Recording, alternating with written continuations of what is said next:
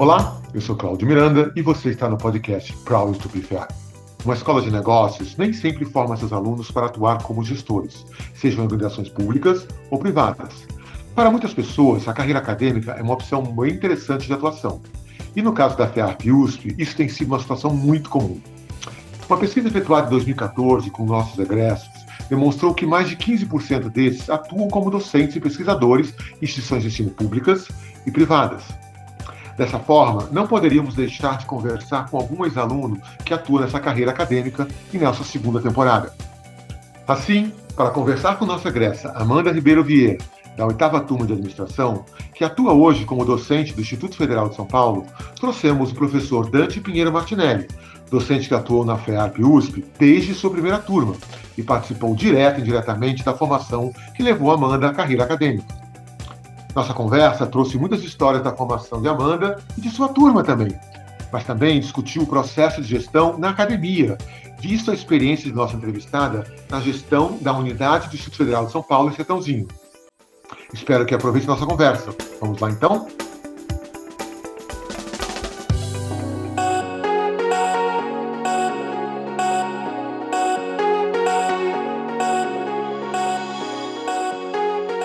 Olá a todos, sejam bem-vindos a mais um episódio do podcast Proud to be Fair. Um podcast que fala de ex-alunos da FEA Ribeirão Preto, mas também fala de carreira. É, Para o nosso episódio de hoje, a nossa convidada é, convidou o professor Dante Pinheiro Martinelli para ser o nosso co-host desse episódio. Dante, suas palavras iniciais, quais são as expectativas para esse nosso episódio?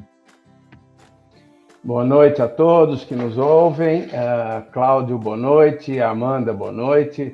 Estou muito feliz de estar aqui nesse episódio do podcast da FEA, Proud to be FEARP.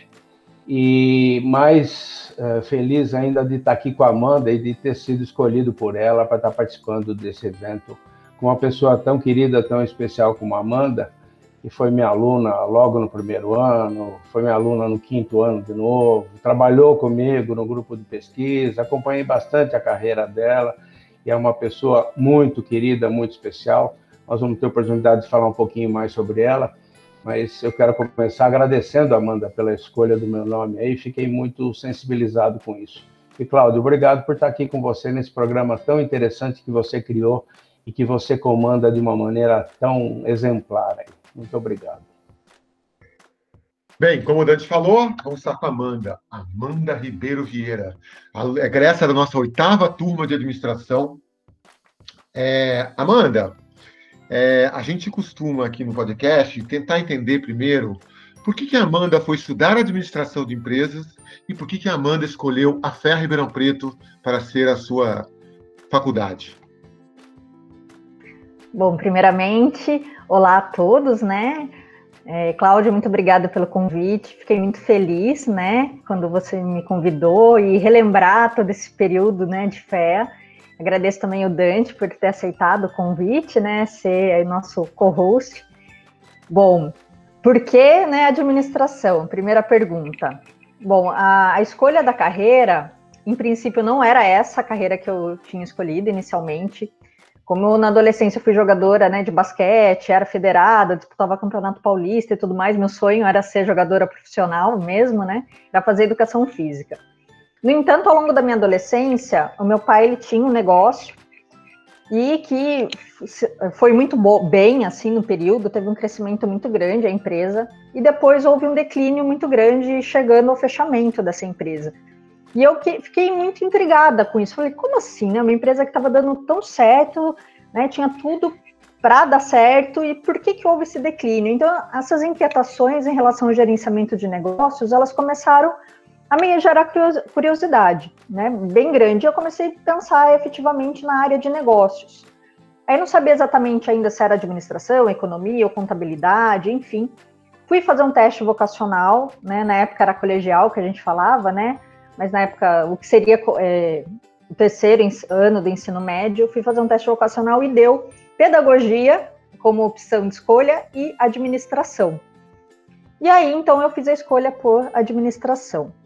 Então, essa foi o motivo, né? Essas indagações que me rondaram aí na adolescência, né? Sobre gestão de negócios. E aí a fé a Ribeirão Preto foi por uma questão de conveniência e necessidade. Por que isso? É, na época que eu estava fazendo né, o cursinho, eu tinha uma amiga do ensino médio, que era veridiana, que já estava cursando contabilidade né, na FE Ribeirão. E eu é, encontrei com ela, porque na época do terceiro ano, eu fiz, eu prestei a São Paulo, que é muito mais perto de Sorocaba, que é a minha cidade natal. Fiquei na lista de espera, mas não fui chamada e fui fazer cursinho. Então, eu ainda estava com essa ideia fixa de fazer fé a São Paulo. E aí eu conheci a Veridiana, é, conheci não, eu conversei com a Veridiana uma vez que ela voltou para Sorocaba, e ela falou, Amanda, por que, que você não vai para Fé Ribeirão, né? Lá tem a moradia, que é o CREU, né? Se no início, até você conseguir passar por todo o processo para conseguir morar no CREU, você pode ficar hospedada lá com a gente, né? Eu e a minha companheira de quarto, a gente te recebe no, no, no começo, até você se estabelecer. Presta fé, Ribeirão, pensa bem nisso. Minha família não tinha condições financeiras na época de me manter né, fora, então, isso foi um fator que pesou bastante. Então, na época que eu fui prestar a FUVEST, meu pai ainda estava, né, minha família estava numa situação financeira ainda bastante delicada, não teria condições de pagar um local para eu morar. E havendo essa possibilidade de eu ficar no CREU, né, e poder me manter, e aí ela me contou de todas as possibilidades de bolsa que existiam na USP, né, que era auxílio alimentação, é, auxílio trabalho, enfim, todas as bolsas possíveis. Então, eu me senti mais confortável de ir para Ribeirão Preto. E assim foi, né? Então eu prestei a Fé Ribeirão Preto e fui aprovada, né? E fui morar no Creu. Legal, é a primeira pessoa que eu entrevisto, Amanda, que é do que passou pelo Creu, né? Eu também morei no, no, no, no Creu também, né? E saudades da, da Buriá. É... Amanda, e aí, você falou que foi que era jogadora, né? Me conta pra gente um pouquinho como é que esses anos de fé né? Vamos parar, tirando o estudo, né? acho que o Dante pode perguntar um pouquinho mais depois dessa área, mas como é que foi esses, esses teus cinco anos de, de, de faculdade em termos de atividades extracurriculares, né? Se, se você foi a jogos, se você participou de alguma entidade, como é que foi esses seus cinco anos? Como é que era a sua turma, né? Sua turma tem tanta gente legal, a própria Juliana Paz, que já participou de um episódio nosso aqui do Especial Portugal. Como é que foram esses cinco anos da Amanda aqui na Ferro Ribeirão Preto? Bom, Cláudia, posso dizer que eu fui uma aluna da fé que viveu intensamente a faculdade, intensamente, mesmo porque eu morava no Creu, então eu morava do lado da FEA, né? Então eu tinha tempo, né? E era fácil, então eu realmente vivia dentro da fé. Eu participei, é, eu, durante a minha graduação, durante três anos, eu fui do centro acadêmico, então eu entrei como diretora de extensão, depois eu fui vice-presidente do Mombuca, que foi, era né, o presidente na época, e depois eu me tornei presidente do centro acadêmico, né? Então tive essa atuação. Além disso, é, além de ser né, do centro acadêmico, diretor e depois vice-presidente e presidente, eu fui, a, eu e Mombuca, nós fomos os primeiros representantes discentes da congregação da FEA, porque eu estava na FEA ainda sem estar emancipada da FEA São Paulo e passei por esse período de emancipação da FEA Ribeirão da FEA São Paulo, e eu lembro que eu e o Mombuca fomos os primeiros representantes discentes na congregação, então, além da, de eu estar no centro acadêmico, eu era representante na, na congregação. Além disso, eu fiz projetos pela Junior Fé, então participei desse movimento também da empresa Júnior, né? Não cheguei a ser diretora, mas participava dos projetos de consultoria. E justamente por eu ser uma ex-atleta, eu jogava né, na, nos jogos da Atlética, principalmente do basquete feminino. Embora assim a gente jogasse tudo, né? Porque existiam poucas meninas ainda na fé nessa época, né? O número de homens ainda era maior, então e meninas que jogassem era, eram poucas. Então eu joguei tudo, desde futebol, a vôlei, a hand, a basquete, mas óbvio, o basquete era minha paixão. E eu acho, não tenho muita certeza, mas quase certeza, que a primeira medalha de ouro de, do basquete feminino da Fé foi nas Economias das Caipiras de 2002 em Garças. Em Garça, eu acho, é o nome da cidade. Então, joguei bastante. Eu lembro que a gente saía do, da, da faculdade, né? Acabava a aula, depois às 10 e meia a gente ia treinar, né? Então, treinava até quase uma hora da manhã, era aquela loucura toda, mas eu ia muito para os jogos, aproveitei bastante essa parte aí dos jogos. É, enfim, jogava tudo, né? Aí não conseguia depois ir para balada da, da, das economias, porque eu jogava o dia inteiro, todos os jogos, então às vezes estava acabando o jogo, eu tinha que esperar, falava para o juiz, espera aí que as meninas estão jogando, né? O handball já vai acabar para vir jogar basquete, enfim. Então foi bem bacana esse período. E além disso tudo, também participei, né, de projetos de pesquisa desde o início da faculdade, né? Então eu vivi, acho que intensamente mesmo, assim. Participei, acho que, de quase todas as entidades que tinham na época, de alguma forma. E, e essa vida acadêmica, né, de estágio, iniciação, enfim. Acho que foi muito rico para minha formação nesse período.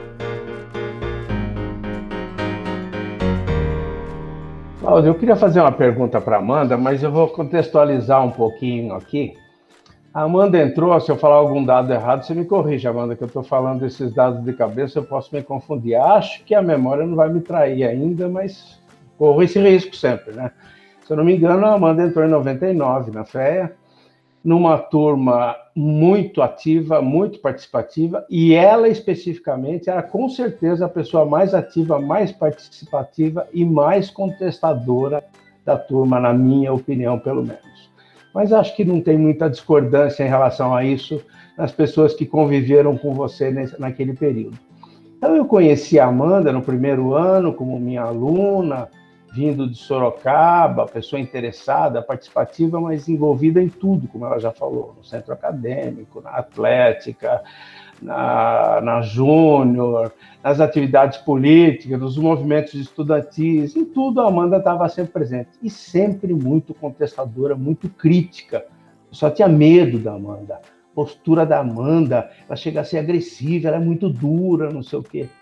Bom, mas eu confesso que eu convivi muito bem com a Amanda e com a turma dela uh, nesse ano inicial de 99. A turma dela foi uma turma que me marcou muito no primeiro ano, a Natália Gandolfo Figueiredo já foi me orientada de iniciação científica, quando vocês tinham acabado de entrar na faculdade, foi publicar artigo do congresso depois, quer dizer, eu vivi muito intensamente a sua turma.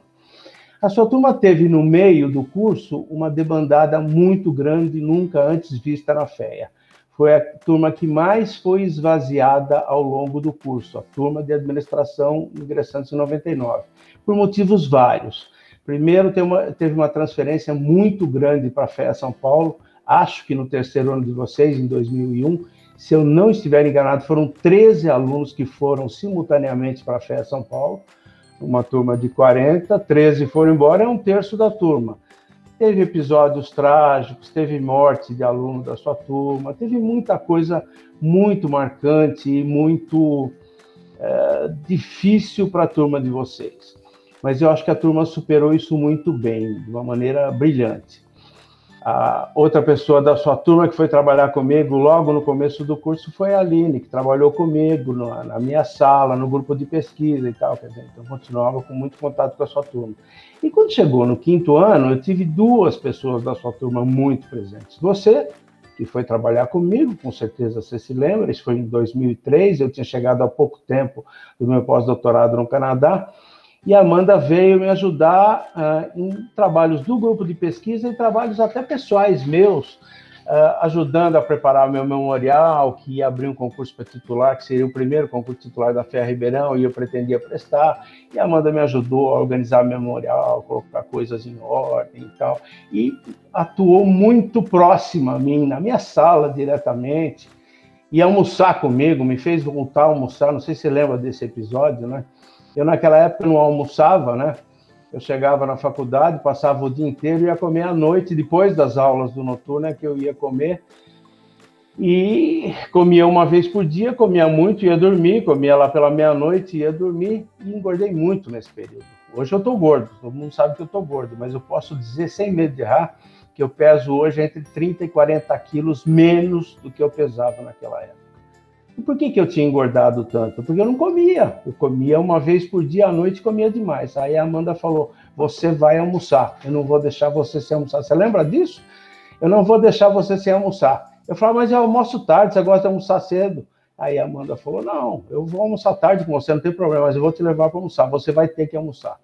Ela me fez voltar a almoçar, que fazia um tempinho que eu já não almoçava mais. De lá para cá, eu nunca mais deixei de almoçar e hoje eu peso 30 e tantos quilos menos do que eu pesava, almoçando, me alimentando de uma maneira mais equilibrada, mais adequada.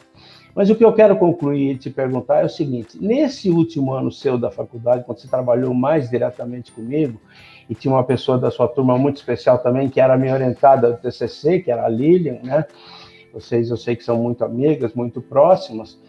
Eu senti uma Amanda totalmente diferente da Amanda do primeiro ano. Uma pessoa light, uma pessoa leve, uma pessoa menos contestadora. Eu interpreto isso como um grande amadurecimento que você teve, mas eu vejo a Amanda do primeiro ano em 99 para a Amanda do quinto ano em 2003 completamente diferente. Eu queria que você falasse um pouquinho sobre isso, se essa é a percepção minha só, se você sente assim, se outras pessoas falam coisas do tipo. Queria te ouvir um pouquinho sobre essa sua trajetória durante a faculdade. Bom, não sei se eu fiquei menos contestadora, mas eu acho que minha, durante toda a faculdade, né, eu acho que foi um, um, processo de amadurecimento muito grande, né, muito grande. Primeiro, assim, 18 anos, você chega na faculdade, numa cidade diferente, num local diferente, né, então você tem, já quebra várias barreiras, começa a conhecer várias pessoas, se envolver em várias coisas, né, mas ainda tem aquela coisa da, da juventude, no início da faculdade, né, eu falava, nossa, cinco anos vai demorar muito para passar, e quando a gente vê, né, rapidamente a gente está ali no último ano. Eu acho que em 2013, o que aconteceu comigo foi realmente aquela, aquela questão de parar e pensar, falar, meu Deus, chegou a hora, daqui um ano eu vou estar formada, e eu preciso é, delimitar, né, ver para onde eu vou. Então, acho que eu estava muito mais focada na, na minha carreira naquele momento. Acho que nos anos anteriores da faculdade, realmente eu vivi muito as entidades, os projetos. Em 2003, viver aquela questão, não, Amanda, você precisa focar, e porque é um ano muito crucial para você. Então já havia a possibilidade, eu já tinha definido nesse momento que eu iria fazer mestrado, né? Em 2003 também eu consegui, uma, além de trabalhar com o Dante, é, saiu uma bolsa minha de iniciação científica da FAPESP, que na época era super difícil ter a bolsa, né? Não sei como está hoje, né, em termos de iniciação científica, mas na época era uma bolsa mais difícil, e ela demorou para ser aprovada, e quando soube, eu tinha pouco tempo também para executar, né, desenvolver o trabalho. Então tinha todas aquelas questões do último ano, né, que a gente já fica mais introspectivo. Então acho que foi essa questão de ser um ano crucial, né, de eu delimitar bem o que eu queria fazer, e nessa época eu já sabia que eu queria né, fazer o mestrado. Então, eu comecei a estudar para o mestrado, então fazer a iniciação, né, fazer o estágio com o Dante. É, tinha as matérias ainda do quinto ano, que era grade fechada, né, a gente tinha todas as matérias, né, óbvio também, aí você começa a namorar na faculdade, né, né, enfim, aí o seu tempo também, o meu tempo ficou um pouco mais restrito, enfim, tudo isso acho que contribuiu, mas acho que principalmente o amadurecimento e essa questão de já ter um tempo final ali. Você fala, nossa, dezembro vai chegar, eu vou formar e eu preciso, eu vou estar no mercado de trabalho, né? Efetivamente, como uma aluna formada. Então, eu acho que foi um pouco isso, esse amadurecimento e essa necessidade de definir minha vida, minha carreira, né? Então, eu comecei. Ah, e além disso, no último ano eu fui presidente do centro acadêmico também, né? Então, tinha isso, então tinham todas essas atividades aí concomitantes. Então acho que eu me tornei uma pessoa um pouco mais introspectiva, digamos assim, mas um pouco mais preocupada, né, com a minha carreira. Então acho que por isso que, não sei se por isso que eu falei que eu não sabia se era deixei de ser contestadora, né? Porque eu ainda estava no centro acadêmico, mas eu acho que eu estava mais preocupada com a minha carreira, né, com o futuro, digamos assim. Só complementando o seu comentário, eu acho que você continua contestadora assim, mas você passou a ser uma contestadora muito mais equilibrada, muito mais ponderada, é, muito mais dócil até nas suas contestações e tal. Então, contestadora você nunca deixou de ser e acho que não vai deixar de ser é, nem aqui nem para frente. Mas mudou o tipo de contestação sua, é nesse sentido que eu coloquei. Amanda, Antes de a gente falar um pouquinho da sua vida pós-fé, é, eu estava olhando aqui, na sua turma tem. O Dante contou um pouco do, do, problema da tua turma, né? Mas, cara, tem pessoas incríveis. O Léo Terra, a Ju, que eu já entrevistei, a Marina Coraça, o Ralf, a Carol Picado, até o Ricardo Sobral, não sabia que o Sobral era da tua turma, né? Como é que é essa relação de vocês? Vocês têm contato até hoje? Como é que vocês têm conversado? Como é que funciona? É, não tenho contato frequente com o pessoal, né, como eu gostaria, até pelas questões aí da, da vida, do dia a dia, enfim, né, a gente não tem um contato tão, tão próximo, e de fato, né, da minha turma, eu acho que se formaram efetivamente, da turma que entrou e formou no, no tempo regular, acho que foram 11 pessoas só, além da, do pessoal que foi para São Paulo, teve muita gente que foi fazer intercâmbio também, então aí a minha turma mesmo original, acho que formaram só 11 pessoas, se eu não estou enganada. Mas é, sempre a gente, assim, tinha os encontros, né? O pessoal se encontrava, tentava marcar algumas coisas. É, tinha, né, os encontros de egressos, né? Também, a, na medida do possível, a gente tentava estar junto, né? Mas hoje, assim, não tenho o contato que eu gostaria de ter, assim, com as pessoas, né? Embora eu goste, todos estão no meu coração, assim, não tem ninguém na minha turma que eu, que eu me lembre que eu tenha tido algum tipo de problema mas eu gostaria de ter mais contato, né? Ainda mais na época de pandemia, aí que agora a gente não está tendo mais contato presencial mesmo, né? Então isso atrapalhou bastante, né? As possibilidades de fazer os encontros, né? As reuniões. E a minha turma tem uma característica que muita gente está no exterior também, né? É uma turma que o pessoal resolveu viajar bastante, né? A Lília, a Carla, a Aline, né? Tem um pessoal que está morando fora hoje, né? Então, tem muita gente que não está no Brasil. A Mel, né, que no fim depois foi para São Paulo também. Enfim, tem muita gente que mora fora do Brasil hoje. Mas a relação no geral da minha turma era muito boa. E é ainda.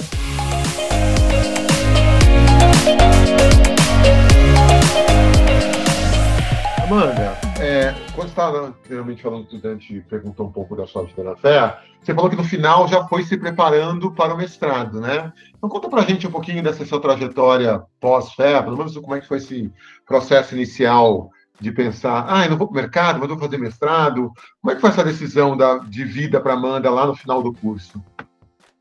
Bom, eu entrei na FEA pensando em ser executiva de uma grande empresa, né? Acho que como a grande maioria das pessoas entram, né? Só que ó, logo no primeiro ano, no final quase do primeiro ano, lá por outubro, a Adriana Bax, né, Noronha, que foi professora da FEA Ribeirão, e hoje ela está na FEA São Paulo, ela convidou o pessoal da minha turma, né, algumas pessoas, para ajudar numa parte de coleta de dados de uma pesquisa que ela estava desenvolvendo, salvo engano, acho que era com a Flávia Guise, inclusive. E aí, eu achei muito legal esse mundo da pesquisa, de coleta de dados, né? A gente, eu lembro que a gente tinha que entrevistar as pessoas, eram universitários, né? Eu achei muito legal essa parte da pesquisa. E a pesquisa me, me fisgou, né? Assim, falei, nossa, que bacana, né? Descobrir coisas novas, pesquisar coisas novas. A partir daí, então, no final do primeiro ano eu ajudei, né, nessa coleta, coleta de dados, aí já comecei a fazer iniciação científica. E eu acho que eu tive todas as bolsas de iniciação científica que poderiam ter na, na época. Eu tive a PIBIC do CNPq um ano, depois eu tive Fundo Fé Acadêmica durante dois anos, eu tive FAPESP. Então, eu sempre gostei muito dessa parte da pesquisa.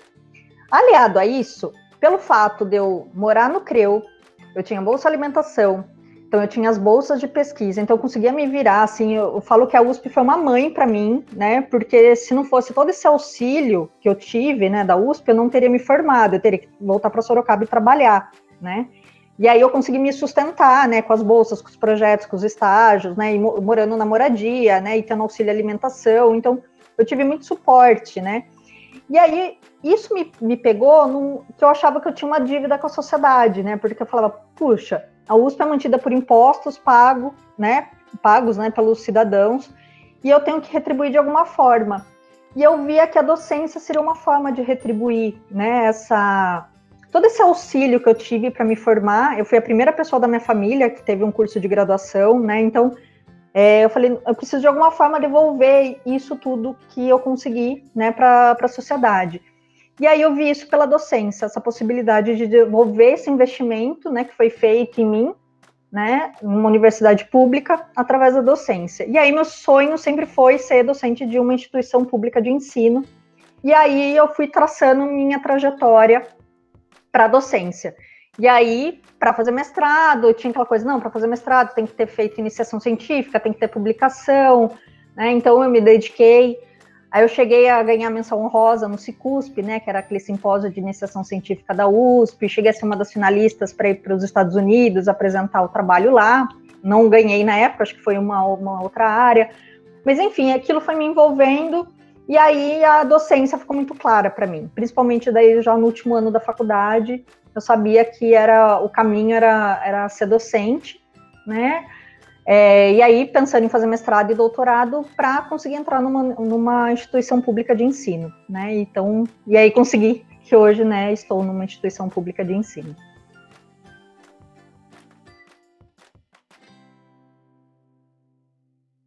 Amanda, deixa eu explorar um pouquinho a tua fase da pós-graduação. Na fase da pós-graduação da Amanda, no mestrado talvez eu não tenha tido tanto contato com a Amanda, mas acompanhei um pouquinho, mas no doutorado bem mais.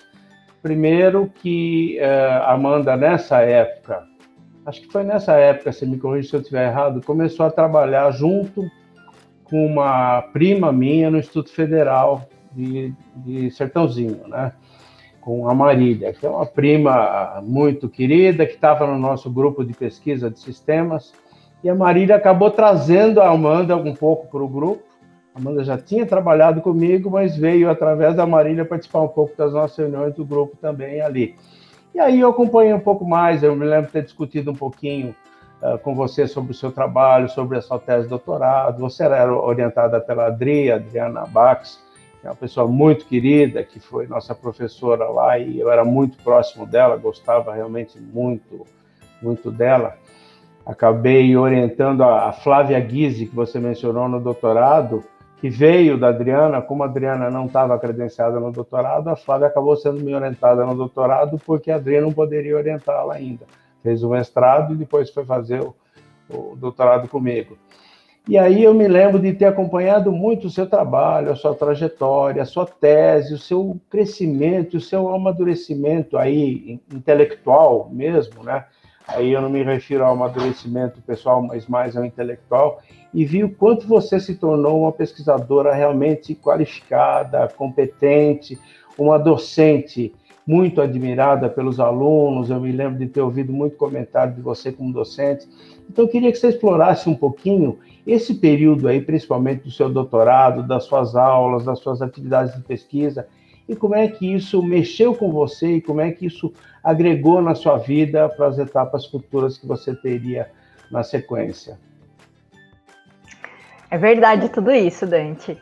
É, um pouquinho antes de eu entrar no doutorado, né, eu sou da primeira turma do doutorado em administração de organizações da fé, né, que é, saiu em 2010. E eu ingressei no Instituto Federal de São Paulo, no Campo Sertãozinho, é, em julho de 2009, né? E a Marília era minha colega de trabalho lá, e de fato a gente aí começou a discutir questões de pesquisa e tudo mais, né? E até começamos a fazer projetos no grupo laboratório, exatamente, né? Nesse período. E aí em 2010 eu já ingressei, né? No, no doutorado em administração. E aí juntou duas coisas que lá no meu, quando eu fui pensar né, em fazer o teste vocacional, juntou que era pedagogia e administração. É, duas paixões, né? Porque aí eu entrei numa instituição pública de ensino, que é o Instituto Federal de São Paulo, que tem uma proposta de educação profissional bastante inovadora, digamos assim, bem diferente, né? Uma instituição de ensino que ela preza a educação é, profissional, é, a verticalização da educação profissional desde a educação básica até o ensino superior. Então, eu comecei a dar aula na época na, no ensino médio integrado, na modalidade de educação de jovens e adultos. Então, para aquelas pessoas que faziam anos que estavam fora da, da sala de aula, muitas vezes trabalhadores. Né? Eu tive alunos que eram cortadores de cana, por ser uma região ali, Sertãozinho, ser uma região né, de, de cana, né? É, de usinas e tudo mais. Então, eu antes eu estava no ensino superior privado, então trabalhava né, com o pessoal do ensino superior privado, e de repente entrei no Instituto Federal de São Paulo para dar aula para um público totalmente diferente, mas que estava sedento por conhecimento e querendo se transformar, né? Via na educação a possibilidade de mudar a vida. E nisso eu já tinha entrado também no doutorado, né? E aí comecei a pensar nas possibilidades da minha formação quanto docente, quanto pesquisadora, tanto que, é, e aí me vi, por exemplo, lidando com o pessoal do EJA, dando aula no ensino superior, né, que são públicos bem diferentes, né, porque no, no Instituto Federal de São Paulo, então, a gente tem tanto ensino médio, né, é, técnico, quanto ensino superior. Eu comecei a ver que eu precisava me preparar cada vez mais como docente, para lidar com esses públicos diferentes, né, para lidar com as necessidades educacionais de públicos diferentes. E aí, durante ainda o doutorado, eu fiz um curso de formação pedagógica para docentes, porque como a gente, né, na graduação, o bacharelado em administração é voltado para a área de negócios, não é pensando né, na, na educação, eu resolvi então fazer esse curso de formação pedagógica e no doutorado, essa questão da formação docente, principalmente dos docentes de administração, me, me tocou, né? Justamente pelo público que eu estava lidando, para melhorar minha, minhas ações pedagógicas.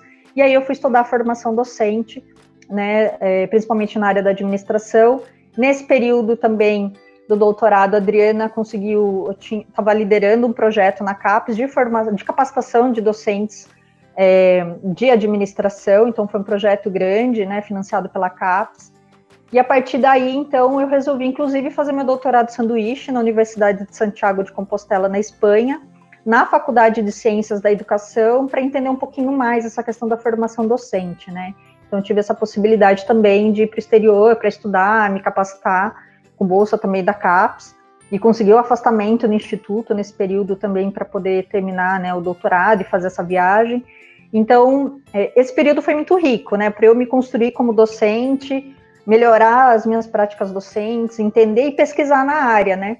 E hoje é, eu falo que as coisas elas vão se ligando, né. Durante a graduação eu estudei muito com a Adriana na, nos projetos de iniciação é, científica, as questões de ensino-aprendizagem, né, principalmente na parte de estatística, voltados para o curso de administração. No doutorado, né, eu quis estudar a parte de formação docente, então essa parte de ensino sempre é, me interessando. E hoje eu sou docente do programa de pós-graduação, né, do mestrado profissional em Educação Profissional e Tecnológica do Instituto Federal de São Paulo, que estuda justamente essas questões de ensino-aprendizagem na área da educação profissional, né. Então, parece que daí todo o mosaico de experiências, né, dessa vida que eu tive, é acadêmica, elas se fecharam para estar, né, para o lugar que eu estou hoje, assim, né, me tornando aí docente do Instituto Federal de São Paulo, professora tanto da educação básica, quanto do ensino superior, quanto da pós-graduação, né? Então, atuo hoje nesses três níveis de ensino. Amanda, é, já que você é formada em administração, é, você, pela sua competência, tem aspectos políticos também, mas além de ser docente do Federal, você acabou assumindo a direção do campus de Sertãozinho. Conta para a gente um pouquinho essa experiência, que será que você é formado em administração de empresas, mas você estava atuando no setor público, né? Como é que foi essa atividade de ser gestora da, da, da unidade que você trabalhava? Bom, eu sempre tive essa questão da inquietude, né? Então, quando eu via coisas que eu achava que eu poderia contribuir ou ajudar a melhorar de alguma forma, forma, isso sempre esteve presente. E na faculdade, uma das coisas que mais ensinaram para a gente é ser agente de, agentes de mudança, né? Da coisa que a gente mais ouvia, né, durante a graduação na fé. E no instituto eu via muito potencial e eu achava que eu poderia contribuir mais. Então eu comecei sendo uma espécie de coordenadora de área, que seria o, similar ao departamento, né, a chefia de departamento. Depois eu fui ser coordenadora do curso superior de tecnologia em gestão de recursos humanos. Depois eu parei um período que eu fui fazer o doutorado de sanduíche, né? É, fiquei um, afastado um tempo para terminar o doutorado. Quando eu voltei, eu voltei para a coordenação do curso e aí eu fui convidada para assumir a direção, é, a diretoria adjunta acadêmica do campus, que tinha justamente essa intenção aí de é, organizar, né, lidar com todos os cursos do campus, né, a, essa parte de organização acadêmica, lidar com os professores, né, essa parte pedagógica, né, do, do, dos cursos. E eu aceitei o desafio, né? Falei, ah, acho que eu posso contribuir de alguma forma. Já me sentia mais preparada, né, pelo, pelos estudos, pelo doutorado, pela minha formação em administração. Aí eu aceitei esse desafio e fiquei quase é, cinco anos, quatro anos e meio, vai, digamos assim, na diretoria de junta acadêmica do Campo Sertãozinho, Acabei saindo um pouquinho antes do fim do mandato, porque pela minha remoção para o campo Sorocaba, que eu acabei mudando para Sorocaba por questões particulares, familiares. Mas eu fiquei é, quatro anos e meio, acho que contribuindo nesse período de gestão, né? Justamente pensando nisso, né? No que eu posso contribuir para melhorar, né? A, a organização do campus foi um campus que cresceu muito, é um dos campos mais antigos, né? Do, do IFSP, é o terceiro mais antigo do Instituto Federal de São Paulo, um campus que cresceu muito, Hoje tem quase 1.500 alunos, é, 14 cursos em andamento, dois para quase serem implementados. Então, nesse período que eu estive na direção, praticamente dobrou alunos, dobrou o número de cursos. Contribuía um pouquinho aí com, com o campus, né? Óbvio que não foi um trabalho só meu, de toda uma equipe, né, de todos os docentes, todos os alunos, mas eu fico feliz, assim, desse período que eu estive na, na diretoria de junta acadêmica do Campus Sertãozinho, né? Eu acho que a gente aprende muito isso no curso de administração, né? A gente, pelo menos eu acho que eu aprendi essa questão de quando você vê alguma coisa que você acha que você pode contribuir, vai arregaça as mangas, vai lá e faz, né? Então foi por isso que eu acabei indo e aceitando esse desafio. Amanda, deixa eu explorar um pouquinho esse seu período na gestão aí do Instituto Federal em Sertãozinho. Eu acompanhei um pouco também esse período, né? Acho que a parte inicial da sua fase de gestão lá, no fim eu acho que eu já tive menos contato com você, eu acabei uh, na diretoria da faculdade de, me envolvendo com muita coisa, depois me aposentei, então eu acho que acompanhei mais a fase inicial sua como gestora lá no Campo Sertãozinho, e eu via bem a contribuição que você trazia, como você vibrava com aquilo, como você realmente se dedicava intensamente e ao mesmo tempo o quanto você sofria e ficava agoniada e angustiada com os problemas que você enfrentava, enfrentou greve, enfrentou uma série de coisas lá. Eu queria até que você comentasse um pouquinho, porque acho que são oportunidades de amadurecimento, de, aprendi de aprendizado, de lidar com esses conflitos e superar esses conflitos, que eu acho que você pelo que eu acompanhei, fez muito bem naquela época, mas eu acho que você deveria contar um pouquinho para a gente sobre isso.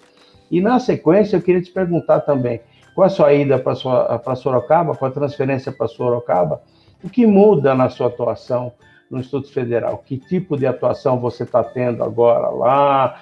O que, que mudou de Sertãozinho para Sorocaba em termos do Instituto Federal e da sua atuação? Conta um pouquinho para a gente sobre isso.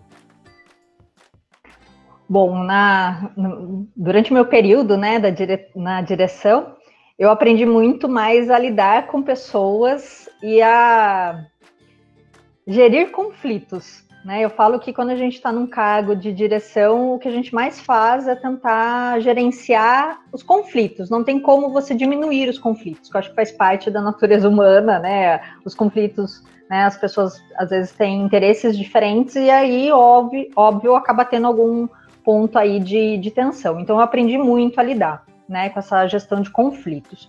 Eu acho que foi o ponto principal de tudo nesses quatro anos e meio de gestão, né, como diretora. E dentro desses períodos, uma das coisas também que eu aprendi na prática é a importância da gestão participativa, da gestão democrática participativa e entender efetivamente o que são né, esses esses espaços de discussão e de gestão democrática. Então, não era Amanda e não era os demais diretores que impunham as decisões. Então, a gente aprendeu a ouvir, né, o, o que todas as comissões e todas né, as instâncias de, de poder falavam. A gente aprendeu a ouvir muito mais os docentes, os alunos. Então, a gente teve paralisações, sim, estudantis, né, um período, né, que eu estava na gestão. Então, a gente teve que aprender a ouvir, a ceder, a contrapor, né? A gente teve vários casos lá, foi um, enfim, foi um período de, de, alguns conflitos, né? Mas que a gente teve que, de certa forma, aprender a lidar com eles, né?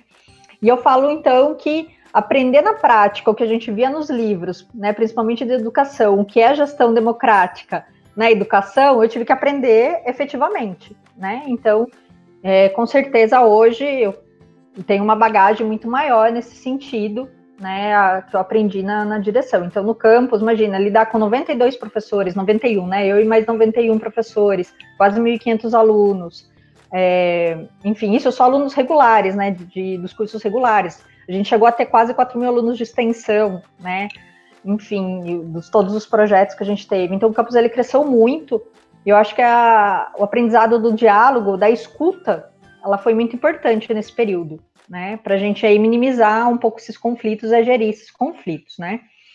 Hoje, com a minha vinda para o Campo Sorocaba, é, eu estou atuando mais a parte de ensino e de pesquisa, então, como eu acabei de chegar, né, faz menos de dois meses que eu estou no Campo Sorocaba, então eu estou atuando nos cursos é, técnicos de administração e no curso superior de gestão de recursos humanos, mas eu ainda é, continuo credenciado no programa de pós-graduação em educação profissional e tecnológica do Campo Sertãozinho, então continuo atuando no mestrado, então de certa forma eu não perdi meu vínculo, né, com o Campo Sertãozinho, então eu continuo no programa de pós-graduação, então desenvolvendo, orientando os alunos de mestrado, né, então minha atuação hoje, por enquanto, é na parte de ensino e de pesquisa, né, como eu também estou conhecendo ainda o campus, né, quem sabe para mais para frente aí eu volte para essa área da gestão, mas por enquanto a minha atuação está na parte mais de ensino e de, uh, e de pesquisa. E estou começando um projeto de criação de uma empresa júnior no campus Sorocaba, porque em Sertãozinho eu consegui né, implementar a Conecta Júnior, né? Eu, eu, coordenei o projeto de criação da, da empresa Júnior do Campo Sertãozinho. Como na minha graduação, né, eu participei de projetos da Júnior FEA, eu achava que era bastante importante, né, para os alunos essa, essa oportunidade de formação, né? Então, no Campo Sertãozinho, eu coordenei esse projeto e hoje tem a Conecta Júnior, que foi a primeira empresa júnior a ser criada e federada junto à FEGESP, que é a Federação das Empresas Juniores do Estado de São Paulo, e o ano passado até ganhou um prêmio, conseguiu bater os indicadores, né? Então ganhou um prêmio como empresa de alto impacto e alto crescimento, que me deixou com muito orgulho, mesmo num período de pandemia, e os alunos conseguiram é, se empenhar, né, e bater os indicadores, né? Então hoje no Campo Sorocaba eu tento levar, né, essa experiência também. É, esse papo tá muito bom, mas a gente precisa aprender a gerenciar tempo também, viu, gente? É, então, eu queria pedir as palavras finais agora ao Dante, depois a Amanda, sobre esse nosso encontro, que está muito legal, tem um monte de história para recordar aqui também. Eu acompanhei um pouco a época da Amanda. A Amanda trabalhou comigo numa instituição privada também, então a gente tem tantas histórias, né? A gente tem que aprender a gerenciar tempo. Então, Dante, suas considerações finais sobre esse nosso episódio. Bom, eu queria mais uma vez agradecer aí por estar com dois ex-alunos, porque o Claudio também foi meu aluno, né? Então, estar com dois ex-alunos aqui, dois ex-alunos que marcaram bastante. O Cláudio eu continuo bastante em contato, a Amanda um pouco menos, embora nunca tenha perdido contato. Fui no casamento dela em Sorocaba, tive lá, tive o privilégio de estar num momento tão especial da sua vida, né? Então, eh, eu fico muito contente de ter sido lembrado pelo Cláudio e pela Amanda, e de estar aqui com vocês nesse momento tão especial.